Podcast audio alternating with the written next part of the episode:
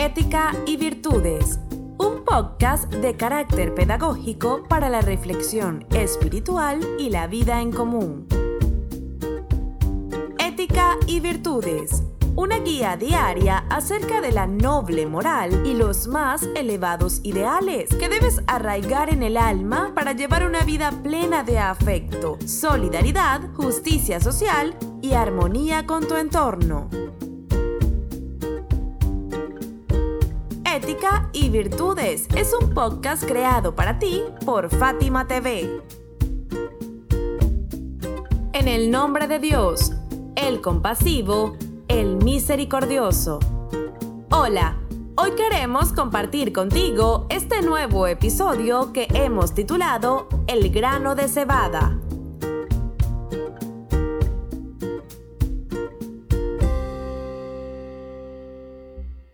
Es bien conocida la parábola bíblica que compara el grano de mostaza con el reino de los cielos. Mediante esa narración, breve y simbólica, se compara algo terrenal, pequeño e insignificante, con algo celestial y eterno.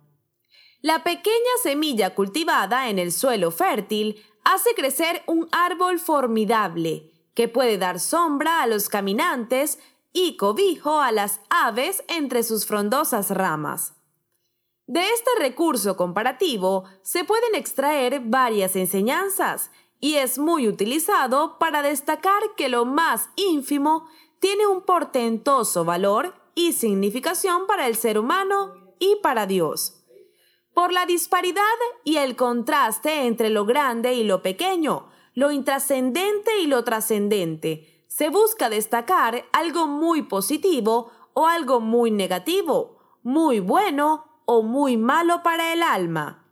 Por ejemplo, el imán Ali, la paz sea con él, dijo, Por Dios, si se me dieran los siete mundos y todo lo que haya bajo su cielo para desobedecer a Dios, en algo del tamaño del salvado de un grano de cebada que se encuentra en la boca de una langosta, no lo haría.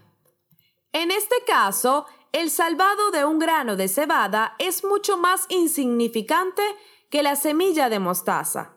Es el resultado de la molienda de los granos de cereales, proceso mediante el cual se extrae su capa exterior. Esta comparación entre un potencial pecado y lo insustancial de esa partícula sirve para destacar el grado de pureza e infalibilidad del imán y de la gente de la casa del profeta. La paz y las bendiciones sean con ellos. Se refiere a la imposibilidad de cometer cualquier pecado o vicio, por más insignificante que éste sea, por parte de estas personas a quienes escogió Dios como guías para la purificación y perfección de nuestras almas. Fueron y serán siendo ejemplo a seguir por su obediencia, complacencia, conocimiento y sabiduría a toda prueba.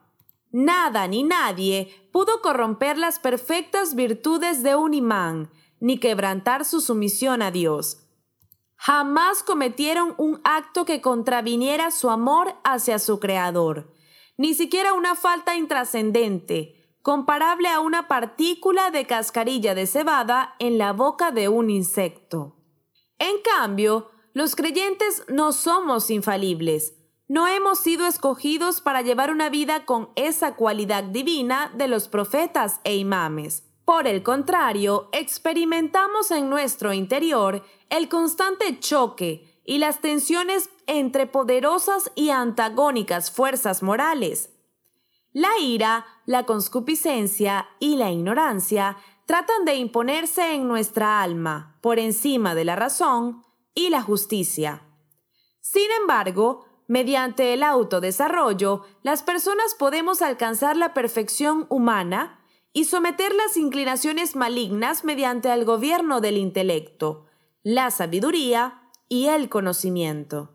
Si así conducimos nuestra vida, estaremos más cerca de Dios.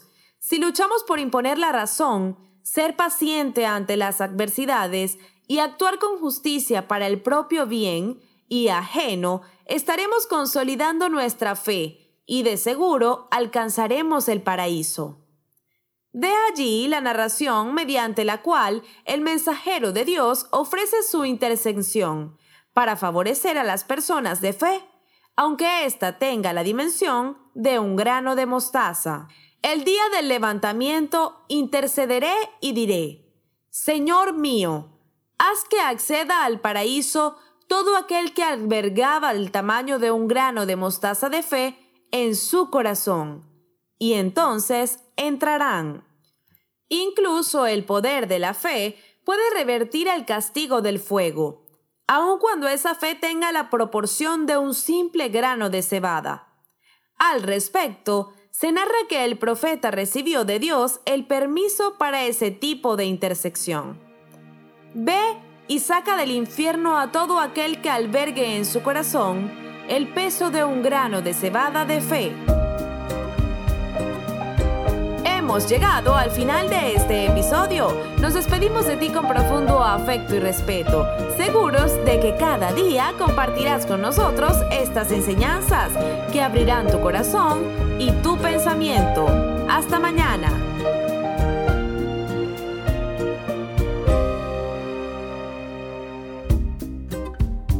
olvides suscribirte a Fátima TV. Es muy sencillo. Solo debes incluir nuestro número en los contactos de tu teléfono móvil.